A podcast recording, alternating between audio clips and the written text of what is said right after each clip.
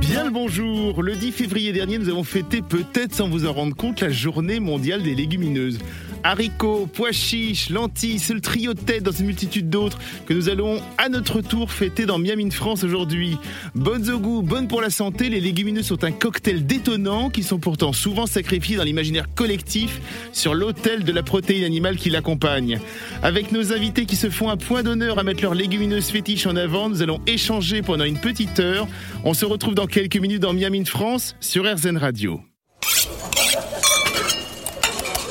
Miam in France. Frédéric Aujourd'hui dans Miam in France, nous fêtons les légumineuses. La journée mondiale était le 10 février dernier et nous nous sommes dit que l'on pouvait les fêter à notre tour tous les jours. Quand on pense lentilles, il est souvent facile de l'associer au petit salé dans la gastronomie française. Quand on pense haricots tarbés, on imagine déjà les saucisses du cassoulet.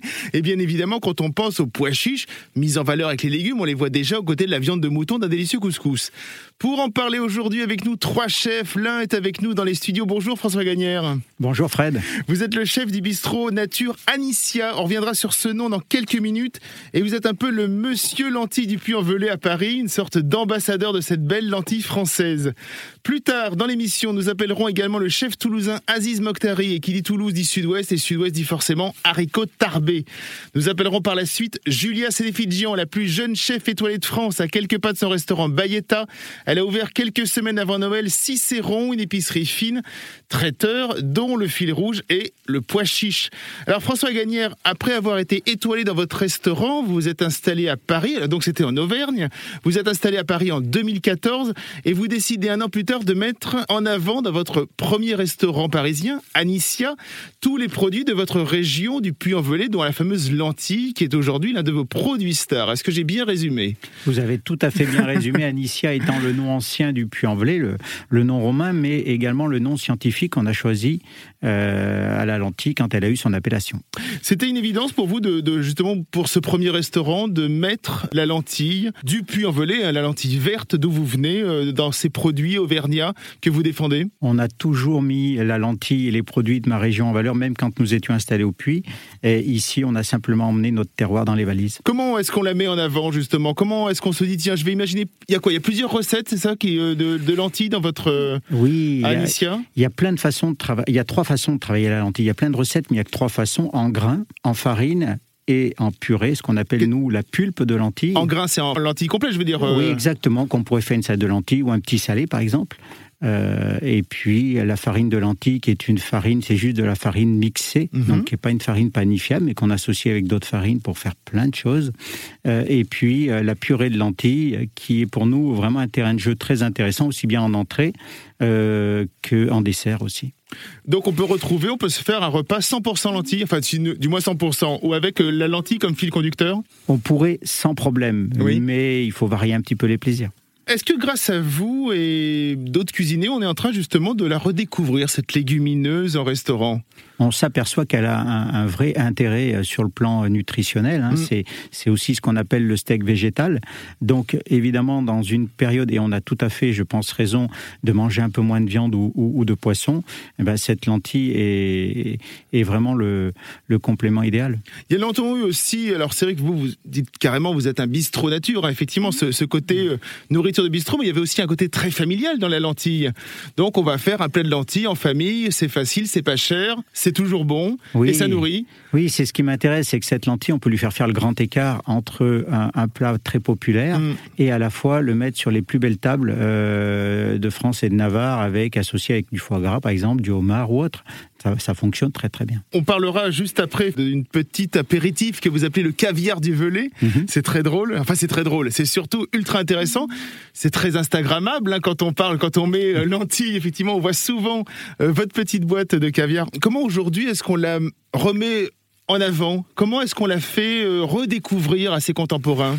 Bah, pour nous, ce qui nous intéresse à Anicia, c'est de travailler les produits terroirs dans un esprit contemporain. Mm. Donc cette lentille, euh, évidemment, euh, correspond à cette règle, c'est-à-dire qu'on va travailler cette lentille de toutes les façons, comme on l'a dit tout à l'heure, mais, mais vraiment de façon originale. Donc il y a le caviar, bien sûr, il y a le pot de terre, euh, le pot de fleurs à la terre volcanique, c'est une autre de nos créations au niveau des entrées. Évidemment, pour avoir les veloutés, on peut avoir des houmous originales, mais on peut également proposer cette lentille euh, en dessert. Hein, on fait des crèmes brûlées. On a fait jusqu'à tout, tout, le mois de janvier cette galette frangipane à la lentille et aux myrtilles de Haute-Loire on fait des tartes, on fait plein de choses. Maintenant, on, vient chez vous un peu pour voir un peu tout ce qu'on peut faire avec une lentille? Oui, bien sûr. Bien sûr que je pense qu'on arrive à faire redécouvrir, à refaire aimer cette lentille parce que euh, il y a beaucoup de gens qui ont ces souvenirs de cette lentille de la cantine ou de l'armée euh, avec des cailloux et c'est bien sûr plus le cas.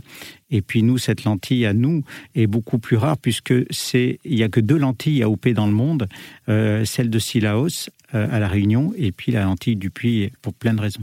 On parle légumineuse aujourd'hui dans Miami France avec nos invités. L'on reparle lentille avec le chef François Gagnère. Et eh bien juste après cette pause.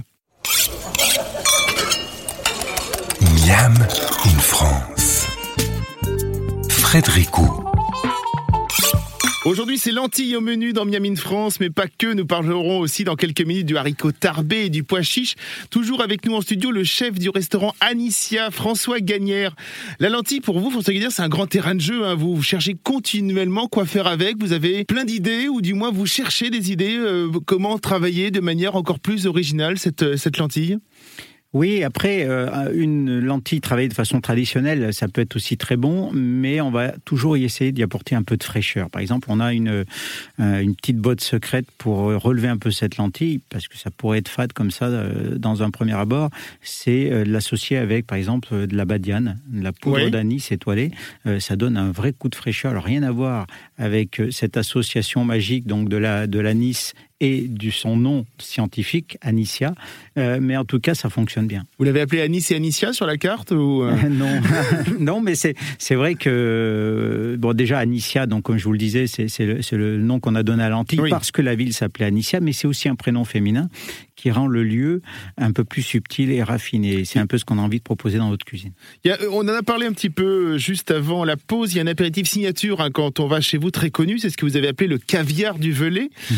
euh, c'est présenté comme une boîte de caviar avec ses petits blinis aux lentilles aussi, euh, sauf que le caviar, ce sont des lentilles et qu'il y a dessus une préparation à base de tourteau. Hein. Comment est née cette recette? Ben, Disons que c'est là aussi, c'est dans un souci euh, de décomplexer un peu cette lentille. On l'appelle, comme vous l'avez dit, euh, le caviar du Velay parce que j'ai toujours entendu dans ma région qu'on appelait ça le caviar du pauvre. Donc je me suis dit, ben, autant le mettre en scène comme du caviar, mais en lui donnant un côté beaucoup plus iodé, plus maritime. Donc c'est pour ça qu'on a fait une gelée de crustacés et que vous retrouvez dessous cet émétier de tourteau, euh, citron vert, gingembre et lié de mascarpone.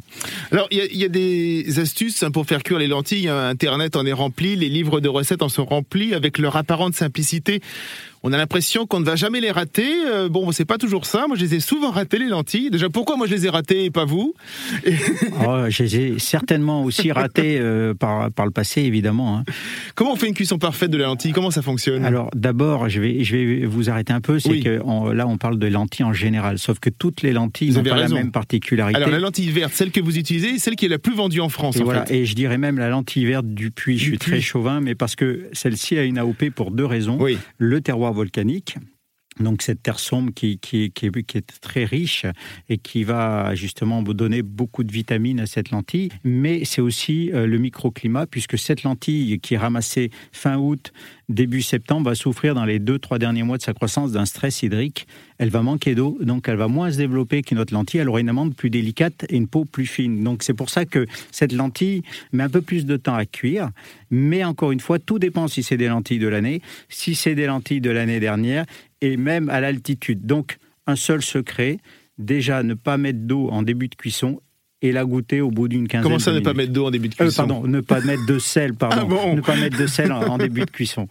Donc ne pas mettre de sel. Et la deuxième astuce, c'est et, surtout de, la goûter au fur et à mesure de la cuisson. Au fur et à mesure, parce que parce qu'encore une fois, elles ont toutes des, elles, peuvent euh, elles peuvent avoir une cuisson un peu différente. Et après, ça dépend aussi si on veut la servir froide hmm. ou si on veut la servir chaude. Si on veut la servir froide, elle a tendance à se redurcir un petit peu après. Donc il faut la surcuire légèrement. On, parle souvent, euh, parfois dans les recettes qu'on va trouver, euh, des algues, du wakame, du kombu. On trouve ça en épicerie bio euh, pour faire cuire les légumineuses. Les lentilles en font partie. On, trouve aussi du bicarbonate. il paraît que c'est plus facile à digérer pour éviter les problèmes intestinaux, etc. Qu'est-ce que vous en pensez vous de tout ça? Si, c'est de toute façon, c'est des méthodes naturelles euh, et qui fonctionnent. Après, euh, on peut aussi faire ça le plus naturellement du monde. C'est pas, ça fonctionne très bien aussi. Hein. Ouais. Une petite recette, euh, dites-nous tout. Une petite recette. Alors, on va, va, pas parler de protéines animales, justement. On va faire une recette végétale, c'est ça? De lentilles, assez facile à faire. Oui, alors il y en aurait plein, mais là, moi, je vous propose une lentille qui, une recette, pardon, à base de lentilles qui sera très, très complémentaire. C'est-à-dire qu'on va associer une légumineuse avec une céréale et même avec un fruit. Donc on va vraiment avoir quelque chose de très, très complet. Euh, donc c'est une salade de lentilles, mm. quinoa et kumquat confit. Donc on va acheter les kumquats confits et on va les mettre euh, dans, la, dans la salade, c'est ça? Alors vous pouvez les faire vous-même, vous achetez des kumquats, euh, vous les coupez en petites rondelles à cru et vous les faites pocher comme ça dans un petit sirop léger. Et puis après, euh, bah, vous retirez ça, vous cuisez vos lentilles séparément, vous, vous cuisez également votre kumquat et après vous assaisonnez avec une bonne huile d'olive, un peu de piment d'Espelette. J'adore le, piment d'Espelette, même si c'est pas la région. Euh, et, on fait quoi On fait une euh, vinaigrette avec de la moutarde ou, Alors, moi là j'évite la moutarde. Juste vinaigre et huile? Mais vinaigre, huile et par contre des, des bons produits. On va continuer à parler de légumineuses dans Miami France aujourd'hui. Après les lentilles du puits et son parfait ambassadeur François Gagnère, je vous propose de partir un peu plus au sud et d'aller du côté de Toulouse à la rencontre du chef Aziz Mokhtari. A tout de suite. Miam in France. Frédéricot. Un Miami France qui ne va pas hésiter à planter une petite graine dans le cœur et le ventre de nos auditeurs. Nous parlons aujourd'hui des légumineuses avec nous en studio François Gagnère, le chef du restaurant Anicia à Paris. François, est-ce que vous faites des mélanges de légumineuses dans vos recettes? Est-ce que les unes peuvent se compléter avec la lentille du puits, euh, du puits envelé que vous défendez? Oui, mais bien sûr, cette lentille est très ouverte et on accepte bien sûr tous les bons produits et toutes les légumineuses, euh, notamment euh, le haricot tarbé, la Le haricot tarbé, ah, vous savez déjà de quoi on va parler après c'est génial. Donc grâce à vous, nous étions un peu en Auvergne, nous allons un peu plus au sud et nous nous rendons à Toulouse. Bonjour Aziz Mokhtari. Bonjour. Vous êtes le chef du restaurant Les Petits Faillots. Bah, ça tombe bien. Un restaurant qui porte bien son nom puisque c'est le haricot tarbé qui prend une belle place sur votre carte. À Toulouse, c'est une religion le haricot tarbé, non? Eh oui, oui, c'est un, un, produit euh, phare du sud-ouest, euh, notamment connu avec le cassoulet, bien sûr. Donc euh, le cassoulet euh, ici à Toulouse et à Castelnaudary, dans le sud-ouest euh, en, général, c'est un plat emblématique du sud-ouest. Et l'haricot tarbé, c'est la pièce maîtresse dans la recette. Je, je, le disais en introduction, souvent le haricot, on, l'imagine accompagnant le cassoulet, vous l'avez dit, mais l'on peut également le préparer de multiples manières. Alors dites-nous tout, qu'est-ce que vous vous en faites du haricot tarbé? Oui, bien sûr, justement, moi je ne fais pas de de, de cassoulet dans mon restaurant parce que parce que voilà il y, en a qui le font euh, y en a qui le font mieux que moi les anciens et c'est pas le but euh, moi j'essaie d'apporter une modernité un peu au haricot tarbé. Je le prépare euh, on peut le préparer en mille façons hein, mais mais notamment en salade al dente, notamment quand, quand c'est la bonne saison entre mi-août et, et fin septembre. Là, on peut l'avoir frais écossais. Et euh, moi, je le fais cuire 25 minutes, euh, qu'il soit al qu'il soit, qui dépasse pas le côté. Euh, François pourra peut-être euh, confirmer ça parce que souvent légumineuse dépasser une certaine un certain temps de cuisson ça peut devenir farineux. On se retrouve avec une sorte de purée en fait c'est ça hein, François? Oui ouais voilà. Oui c'est je suis tout à fait d'accord avec toi oui complètement complètement. Ou alors il faut vraiment en faire une purée pour euh, travailler différemment. Alors ouais, en... velouté c'est très bon en velouté d'ailleurs. En, préparant cette émission je lisais sur votre site euh, une phrase ultra intéressante. J'ai beaucoup aimé. Au petit faillot on se refuse à distinguer les produits dits nobles de leurs cousins mal aimés. Les légumineuses comme le haricot tarbé euh, font a priori partie de quelle catégorie? Bah pour moi, euh, pour moi c'est très bon et c'est un produit que j'aime. Déjà moi quand j'étais petit, euh, ma mère elle me faisait beaucoup de lentilles l'hiver, euh, les haricots tarbés. Vous savez c'est un plat familial euh, qu'on peut retrouver dans beaucoup de familles. Mais mais en tout cas c'est vrai qu'il a un peu cette, cette carapace de, de, de, de, légumes qui est pas très sexy. Oui un peu mais un peu brut quoi. Avec des recettes un peu bourratives, un peu riches, mais mais je pense que c'est un cliché. Euh, justement, si, la lentille a une image de, légèreté, hein, parfois le haricot, là on vient de le dire, peut être un peu lourd. Comment est-ce qu'on arrive à convaincre les clients euh, que justement on va leur faire une recette tout en légèreté avec le haricot tarbé ben justement, on pourrait le faire en salade, vous savez, avec 25 minutes. Quand ils sont frais, quand ils sont de saison, euh, on peut les faire 25 minutes dans un bouillon et les récupérer, les refroidir. Moi, ce que je fais, c'est que je mets des cébettes dans de l'eau froide que je fais passer pendant une nuit au frigo. Le lendemain, je les sèche elles deviennent croquantes. Et hmm. tout simplement, je fais une vinaigrette avec de l'huile de tournesol, un peu de citron vert et un peu de moutarde. Et j'arrose ça, je coupe quelques lamelles de, de magret séché que je parsème par-dessus. Déjà, euh, déjà, on est sur un plat euh, qui est, qui est léger, qui est bon. Et, euh, et après, il y a aussi l'haricot tarbé qu'on peut faire tremper euh, 24 heures avant en changeant l'eau et là on peut partir sur une garbure, euh, sur des plats mijotés, euh, les lentilles ça peut être de la même façon avec les petits salés d'ailleurs. Euh, François il pourra nous en parler, mais c'est délicieux. J'adore ce genre de plat. Oui, c'est ce qui est de toute façon, ce sont des, légumes nobles. Le haricot tarbé, c'est pas n'importe quel haricot tarbé, c'est magnifique. Donc c'est vrai que quand on a à la base déjà un produit exceptionnel, eh ben, après, il suffit juste de le respecter. Il y a certaines appréhensions de la part des clients euh, en disant tiens, je vais vous faire du haricot tarbé. Peut-être les gens qui ne sont pas Toulouse, je veux dire les gens qui sont de passage. Oui.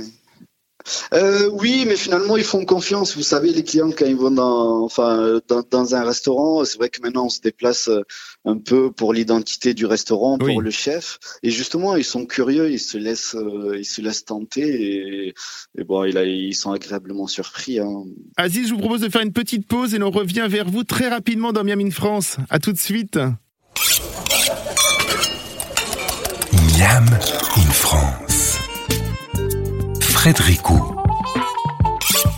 Et aujourd'hui dans Miami France, on parle des légumineuses. Juste avant la pause, nous étions avec le chef Aziz Mokhtari, le chef du restaurant Les Petits Faillots à Toulouse.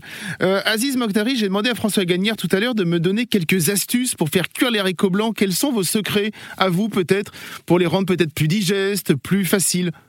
Euh, oui, bon, il n'y a, y a, pas beaucoup de secrets. Hein. Bon, l'idéal, c'est que c'est d'avoir un bon haricot tarbé, comme le disait François, euh, qui soit de bonne qualité. Mais bon, ça, aujourd'hui, on, en trouve facilement. Surtout faire attention à la cuisson, à ne pas dépasser un certain stade de cuisson. Et il faut que ça cuise euh, aussi suffisamment hein, pour qu'il soit pas ni trop croquant, ni trop puré. Et après, souvent, pour le savourer un peu plus, on met un brin de thym, un bouillon de volaille, on le fait cuire là-dedans, et, et, et puis voilà. Quoi. Comme, pour les, euh, hein. comme pour les lentilles, on, le démarre à l'eau sans sel oui, on, sale. Euh, bon, il y a plusieurs écoles, mais c'est vrai que moi, je sale à, mi-cuisson. Qu'est-ce que ça apporte d'après vous? Pourquoi, pourquoi mi-cuisson? Ben écoutez, j'ai pas, j'ai pas l'explication exacte de ça mais, euh, mais c'est une tradition, peut-être pour pas, euh, je sais pas François, pour pas. Oui, c'est vrai que ça, ça durcit un petit peu plus si on met le sel au départ, hein, comme tous les légumes secs, et, et en même temps, euh, il faut bien que le sel rentre euh, dans l'assaisonnement, donc euh, c'est vrai qu'à mi-cuisson ou trois quarts de cuisson, c'est bien. C'est une bonne idée. Quels sont les plats ou les préparations les plus originales que vous faites dans votre restaurant, vous, avec le haricot tarbé? Je sais que vous n'avez pas peur de ben faire des plats complètement végétariens, hein, donc. Oui, oui, oui. Mais euh, vous savez, j'ai même, je me suis renseigné parce que voilà, moi je trouve que c'est un sujet super intéressant et, et, et c'est chouette de le faire. J'ai même appris que, que, certains cuisiniers faisaient un dessert avec. Vous savez, la, la famille de la récotarbée, même au, en Amérique du Sud, c'est un plat qui qu'on mange tous les jours, un peu comme les pâtes en Italie. Euh, et euh, les, Japonais font, les Japonais font par exemple avec le haricot rouge, hein, voilà, le, le haricot azuki. Il faut une sorte de pâte sucrée qui va effectivement se retrouver dans leur pâtisserie. Exactement. Mm. Donc en fait, c'est un produit vraiment la tarbé qu'on peut faire euh, euh, selon les, les, coutumes, les traditions, euh, la région où on se trouve. Il y a beaucoup de choses à faire. Moi, notamment, il y a, il y a quelque chose que j'aime bien, c'est que c'est que je fais un, un velouté d'haricots tarbé. Et vous savez, l'haricot tarbé, quand vous le mixez, parfois il peut être un peu farineux, un peu il sèche rapidement. Donc il faut une petite quantité avec pas mal de bouillon. On arrive à obtenir une texture euh, agréable en bouche. Et par-dessus, je mets du macro euh, un peu en tartare et c'est délicieux. Voyez Alors moi, ça m'est arrivé de faire cuire effectivement des, haricots blancs, des haricots tarbés. Et est-ce que c'est parce que quand on le fait trop cuire qu'il y a cette petite pellicule, quand on les sort de l'eau, et à coup il y a cette petite pellicule, hop, qui va s'ouvrir un petit peu? Oui, des fois, des fois quand ils sont trop cuits, c'est sûr qu'ils s'écrasent, il y a la pellicule un peu qui se détache. Oui, c'est ça. Bon, c'est pas, c'est pas très grave non plus, ça reste très bon. Hein. Non, non, mais c'est moche. En fait, c'est surtout ça. c'est pas grave, mais idéalement, c'est vrai que si on arrive à, et après le, le mieux, en fait, bon, en général, c'est 25 minutes allez, 30 minutes de cuisson. Mais ça n'empêche qu'à partir de, 20 minutes de cuisson, on peut en prendre un ou deux, goûter, euh, et c'est, on fait à sa convenance. Hein. Est-ce que vous pourriez offrir à nos auditeurs une petite recette végétale où le haricot tarbé se suffit à lui-même? Ah ben justement, ben le haricot tarbé, vous voulez, il y, a deux recettes. Celui qu'on fait tremper 24 heures avant. Mm-hmm et qu'on peut faire cuire, euh, euh, c'est toujours la même règle, 25 hein, minutes de cuisson, ou alors le frais, euh, mi-août à mi-septembre, fin septembre. On le fait cuire 25 minutes dans un bouillon de volaille si c'est possible, sinon juste à l'eau aromatisée avec un oignon piqué, clou de girofle, une gousse d'ail.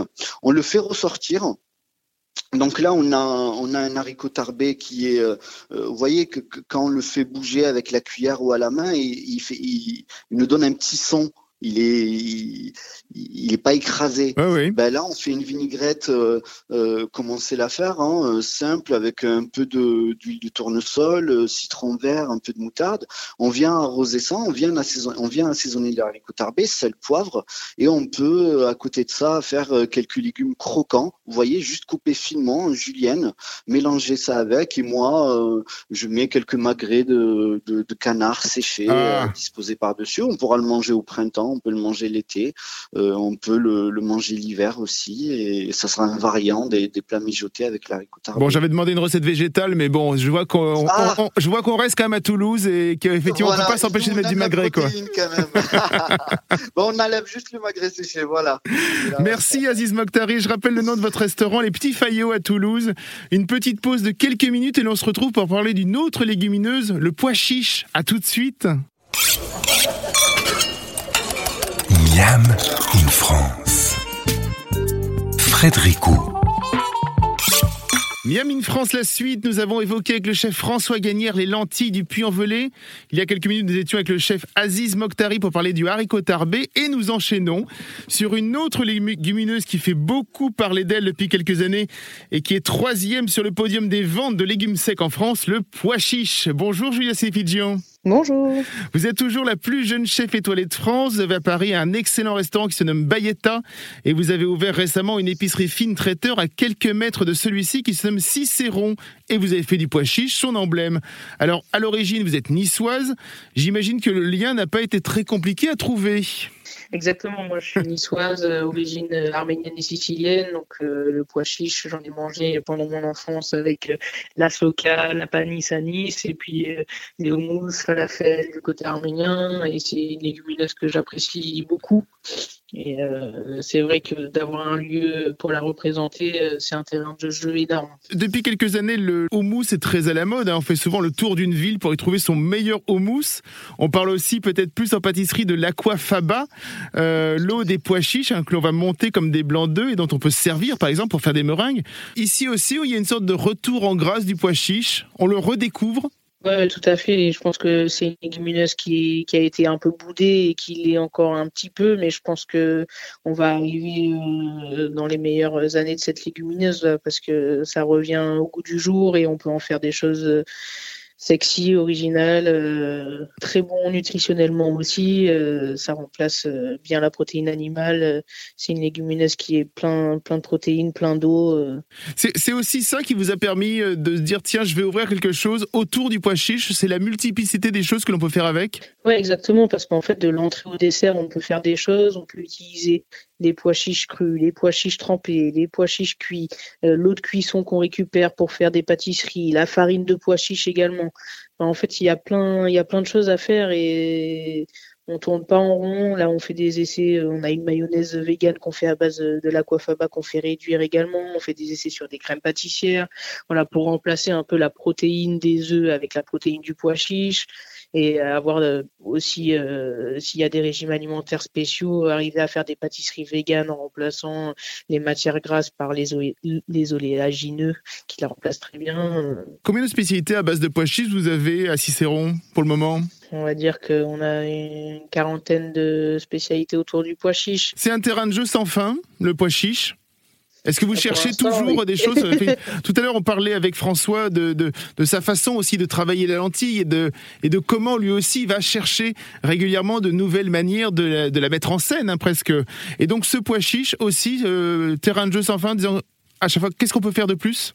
En fait, on peut, on peut en faire plein de choses et avec le pois chiche, on peut l'assimiler avec plein de choses aussi. Ça prend pas le dessus. Il y a des mélanges à faire euh, et en farine et en pois chiche euh, cuisiné. Euh, on peut le mixer. On peut, on peut le mettre avec des patates douces, avec du riz, avec. Il y a vraiment plein de choses à faire on pourrait en manger toute la semaine de manière différente et ne pas avoir l'impression d'en manger tous les jours. François, vous avez une question, je crois. Oui, je voulais demander à Julia si elle l'utilise aussi euh, en dessert et, sous quelle forme. Donc euh, j'ai utilisé, euh, oui François, le pois chiche sur des recettes de brownies, de cookies. par exemple, dans les cookies, on va utiliser la farine, mais on va utiliser aussi des pois chiches cuits qui vont faire euh, une texture un peu euh, croustillante des cookies mais moelleux à l'intérieur. Mhm. Euh, je fais bien sûr des meringues avec l'aquafaba pour faire des pavlova. voilà, il y a plein de choses à faire. Et comme je disais tout à l'heure, là, je suis en train de faire des essais sur des crèmes pâtissières avec le pois chiche aussi. Donc, il y a vraiment plein de choses à faire. Vous découvrez chaque fois des nouvelles choses aussi Est-ce que vous arrivez à être surprise vous-même? Ouais, bien sûr. Mais en fait, on fait des tests souvent et puis il y a des choses qu'on goûte et on se dit tout de suite, on, comprend tout de suite comment on va pouvoir euh, l'aboutir. Et puis il y a des fois, euh, on se retrouve avec des choses qui n'ont ni esthétique ni goût. Donc, euh, donc on abandonne. la phase des tests, parce que c'est des choses, bah, on n'a pas des recettes. On se dit, ah bah tiens, on va essayer de faire ça, on va essayer de remplacer le blanc d'œuf par la coiffe à bas, on va essayer de remplacer le jaune d'œuf par le pois chiche. Voilà, et c'est en même temps de la chimie, en même temps euh, de la cuisine. Euh, mais au moins, ça nous permet de pas tourner en rond. Julien Céphidjian, je vous propose que l'on fasse une petite pause de quelques minutes et l'on reparle avec vous très rapidement des pois chiches. À tout de suite. Miam in France. Frédéricot. Et nous parlons de légumineuses aujourd'hui avec nos invités. Après les lentilles, les haricots tarbés, c'est au tour du pois chiche et de son ambassadrice étoilée, Julia Séfidjian. Julia, nous avons parlé de ce que l'on peut trouver côté traiteur chez Cicéron, votre boutique autour du pois chiche. Mais côté boutique, vous n'êtes pas en reste aussi, vous avez fait un choix de produit assez génial. Euh, vous y avez retrouvé la fameuse farine de pois chiche, bien sûr, pour faire la soca, euh, spécialité niçoise, bien entendu, on le disait au début. Entre autres, mais aussi de la bière au pois chiche, des chips de pois chiche. Vous avez et vous découvrez encore des produits depuis l'ouverture de Cicéron? Oui, bien sûr, sur le côté épicerie, on a moyen de s'amuser aussi, mais je voulais voilà, qu'on puisse retrouver des produits un peu régressifs comme ça, avoir un paquet de chips à tremper dans des tartinables, pour changer un peu quand on est invité euh, pour faire découvrir quelque chose de différent parce qu'on va avoir vraiment le goût du pois chiche et on va être moins sur le côté gras des chips. On va avoir ces bières autour du pois chiche euh, qui sont très intéressantes euh, gustativement. On va avoir bien sûr nos pois chiches secs de notre producteur italien qu'on peut trouver en noir, en blanc. On va avoir des pois chiches déjà cuits en bocaux de très bonne qualité. on a plein de petits produits comme ça. Alors pour les amateurs de pois chiches, et aussi euh, pour les moins amateurs qui ont envie de se lancer doucement, voilà, commencer avec ces produits un peu qui rappellent notre quotidien. Euh, pour l'apéro, euh, parce que c'est vrai, comme je disais tout à l'heure, ça fait encore un peu peur. Ça fait encore un peu peur. Qu'est-ce qui, fait... Qu'est-ce qui fait peur? Le, pois chiche fait peur? Ouais, le pois chiche fait peur. Pourquoi, bah, d'après vous? Parce que y a, dans la tête des gens, le pois chiche, c'est vieux, c'est c'est à l'ancienne, c'est c'est pas sexy. Hmm. Alors que bah, dans certaines cultures, le pois chiche, on en consomme, euh, on en consomme au quotidien. Moi, j'ai toujours un bocal de pois chiche à la maison. Et c'est vrai qu'il y a des personnes, euh, bah, le pois chiche, ça les fait pas rêver. Quoi. Nous avions discuté ensemble il y a quelques semaines et nous parlions des spécialités frites hein, comme les panis ou encore les falafels. Euh, la semaine dernière, dans Miami France, nous faisions une émission autour de la street food. Est-ce que c'est quelque chose qui pourrait vous tenter, vous, de proposer ceci aux consommateurs, aux clients, uniquement ce côté street food frites avec le pois chiche? Oui, bah, du coup, de notre côté traiteur, on a des panisses à la pièce, on a des falafels. Euh, Donc c'est le côté un peu street food remporté avec des parts de saladière, des briques, hmm. des choses comme ça à grignoter. On peut partir avec son cornet de panis en fait. Ouais, c'est un peu l'idée. Petit pot de mayonnaise à côté, vegan au pois chiche c'est parti. Le, le, panis, pour les gens qui ne connaissent pas, qui ne sont pas nissards, euh, est-ce que vous pouvez nous rappeler un petit peu ce que c'est? Donc la panis, c'est un appareil à base de farine de pois chiche, eau et huile d'olive qu'on va cuire sur le feu pendant une bonne dizaine de minutes, qu'on va laisser refroidir et ensuite tailler comme de grosses frites. et euh, c'est excellent. Alors pour le moment, vous êtes obligé, je crois, de passer par l'Italie hein, pour vous fournir beaucoup en pois chiches. Euh, est-ce que vous savez si la culture justement du pois chiche se développe en France et, et compte bah, ça, va commencer, ça va arriver. On avait un petit problème de climat jusque-là, mais c'est vrai que bah, il fait de plus en plus chaud, donc euh, on va avoir des terres euh, appropriées. Donc je sais que là, ça commence et à mon avis, dans 2-3 ans, on aura beaucoup plus de facilité de trouver du pois chiche frais aussi parce que franchement c'est excellent aussi. On le connaît très peu, mais euh, ça fait penser un peu à un petit pois dans sa cosse. Euh, donc euh, ça, ça va être super. On les mange frais aussi les, les pois chiches? On peut on peut les manger frais? On en trouve vraiment des frais, je veux dire, des vraiment sortis de la bah, cosse. On pas parce que c'est rare en fait. Hein. C'est ça.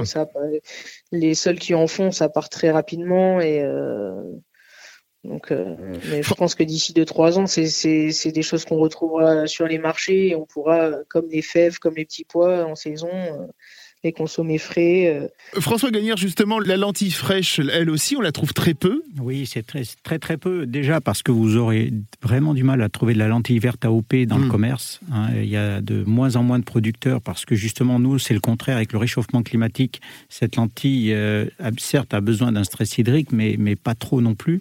Et donc, euh, les, ben, les, les, les cultures sont de moins en moins importantes. Euh, mais on peut, si on connaît bien les petits producteurs, avoir euh, comme ça des lentilles euh, qui ont été cueillies, ramassées au mois de septembre. On va remercier Julia Sefidjian, longue vie au pois chiche. Est-ce que vous faites dans quelques minutes On se retrouve pour la dernière partie de l'émission? Déjà? Bah oui, déjà. À tout de suite. Miam in France. Frédérico. Et l'on ne pouvait terminer cette émission consacrée aux légumineux sans forcément faire un petit volet santé, bien-être, diététique. Nous sommes toujours en studio avec François Gagnère, le pape de la lentille du Puy-en-Velay. Oui, oui, vous êtes le pape. Et nous sommes donc au téléphone avec Ariane Grimbach. Bonjour Ariane. Bonjour. Vous êtes diététicienne, nutritionniste et l'autrice entre autres du livre La gourmandise ne fait pas grossir. Pour moi, ça vous résume entièrement. C'est déjà juste le titre. Euh... Oui, livre qui n'est plus disponible, qui n'est disponible comme de moi. Hein. C'est pas la peine de le chercher en librairie. Non, mais il revient. Il est possible peut-être en numérique, peut-être. Euh, bah non, je crois pas. Oh mince, mince, mince. Bon, il faut dire. Non, non mais si on, si on m'écrit, je, je l'ai. Dites-moi, dans quel, dans quel cas vous dites à vos patients de manger plus de légumineuses? Eh bien, en fait, actuellement, il y a beaucoup, beaucoup de personnes, je peux pas faire des statistiques, hein, mais je vois ça quasiment chez tous mes patients de milieux différents, qui mangent moins de viande, qui décident de manger moins de viande, qui veulent devenir végétariennes ou qui mangent de la viande moins et de meilleure qualité, donc ça a un coût, et donc qui se tournent volontiers vers les légumineuses. alors, pas forcément, d'ailleurs, ils n'y pensent pas forcément, mais moi, je leur explique que c'est le meilleur moyen d'avoir un bon apport en protéines quand on diminue euh, les protéines animales. Hmm. Euh, c'est-à-dire que les, les personnes, elles vont manger euh, des légumes et des, des, céréales, et puis elles vont manger beaucoup de céréales pour essayer de se rassasier, et ça marche pas hein, parce que la viande et le poisson, ça a quand même un, effet, un meilleur effet rassasiant, et je leur dis que c'est pas ça qu'il faut faire mais qu'il faut qu'elles associent une céréale et une légumineuse, comme l'ont fait euh, des tas de civilisations, hein. comme euh, je sais pas en Inde on mange du riz et des lentilles, euh, dans le bassin méditerranéen on mange de la semoule et des pois chiches, ou on mange du riz et des haricots rouges, en Italie pasta et fagioli, parce que oui, c'est très souvent associé, quoi, oui. Alors, c'est mieux. De, alors, je dirais que si on continue à manger un peu de viande et de poisson, on n'est pas obligé de toujours associer. Mais si vraiment on est végétarien, il faut savoir que les, les protéines, c'est constitué de ce qu'on appelle des acides aminés, et il y a des acides aminés essentiels qu'on trouve que dans les aliments, qu'on ne va pas reconstituer nous, et quand même, ils sont, les céréales et les légumineuses sont vraiment complémentaires parce hmm. qu'ils ont chacun un petit manque et quand on les associe, on est sûr vraiment d'avoir un bon apport en protéines, donc de bien se rassasier. Et puis c'est vraiment plus agréable d'avoir les deux dans son assiette et donc faire euh, deux tiers de céréales, un tiers de de, de légumineuses. Euh, et puis je trouve que les les, bah, parce que moi, je j'aimais pas forcément ça au départ, ça faisait pas partie de mon éducation enfant, mais je m'y suis énormément mise et je trouve que c'est d'abord, c'est pas très cher. C'est vrai. c'est hyper pratique parce que on peut en préparer à l'avance. On peut même en congeler. Moi, je, fais cuire des pois chiches et je congèle des pois chiches. Euh, je prépare des lentilles à l'avance, etc. Euh, on a souvent un paquet chez soi en plus. Pardon Je dis, on a souvent un paquet chez soi pour le côté pratique de la chose. et puis, non, voilà, en plus, ça se garde hyper longtemps. Donc, je veux dire, on est sûr de pas de pas les gaspiller. Euh, je dirais que le, donc il y a tout ça, vraiment tout cet intérêt si on diminue les protéines animales hein, d'avoir des protéines végétales. Il y a le fait que c'est très bon au goût. Euh, il y a tout cet aspect pratique. Et je dirais le seul petit inconvénient qu'il peut y avoir chez certaines personnes, c'est le côté euh, digestibilité. Hmm. Parce que souvent on dit que c'est riche en fibres, mais justement, les personnes qui sont sensibles, elles peuvent avoir un peu de mal à digérer les choses qui sont très riches en fibres. Et donc, alors il y a vraiment des personnes qui ont beaucoup, de mal à en manger, mais chez la plupart des personnes, il y a une question d'habitude, c'est-à-dire de peut-être s'habituer petit à petit en commençant par des petites quantités. Il y a le fait de ça peut se manger sous diverses façons parce qu'on peut faire bah, du houmous, on peut faire de la soupe de lentilles, on peut faire une purée de lentilles. Enfin, on peut les mixer hein, pour que ce soit plus digeste. Oui, on a pu voir pendant l'émission effectivement tout que ce soit un peu plus digeste. Enfin, mm. il y a plein de façons de rendre ça un peu plus digeste et puis pas forcément en manger en, en grosse quantité. François, vous vouliez dire quelque chose? Non, je suis complètement d'accord et c'est vrai que oui, c'est ce que j'allais dire. Cette euh, lentille pour nous, hein, euh, on parle surtout de la lentille, c'est riche évidemment en protéines, en fibres. Mais euh, on l'associe aussi régulièrement comme ça avec, euh, avec une céréale et aussi quelques fruits, souvent, et notamment des fruits confits. Euh, qui vont ah. donner un coup de fraîcheur à cette lentille, euh, parce que bon, ça peut être un peu fade, mais avec quelques épices subtilement dosées, mm. euh, on peut oui, oui, vraiment... tout à fait, des épices et puis toutes sortes. Moi, moi je les mange très souvent en, salade, mhm. avec vraiment bah, un petit peu tout ce que je peux avoir sous la main, qui va avoir des textures variées, que je vais mettre en petits, en petits dés, en petits morceaux, et une bonne, et puis un bon assaisonnement, une bonne vinaigrette éventuellement aux agrumes, enfin. Merci beaucoup Ariane Grumbach. Miami France s'arrête ici. Bien évidemment, nous avons évoqué quelques légumineuses parmi cette grande famille. Nous allons remercier donc Ariane, c'est notre dernière invitée, Julia Sefidjian, Aziz Mokhtari et vous, François Gagnère, qui nous avez accompagné toute l'émission. Merci à vous. C'était un vrai plaisir. On se retrouve, Avec plaisir. on se retrouve la semaine prochaine pour d'autres aventures gourmandes, mais en attendant, et comme à chaque fois, régalez-vous.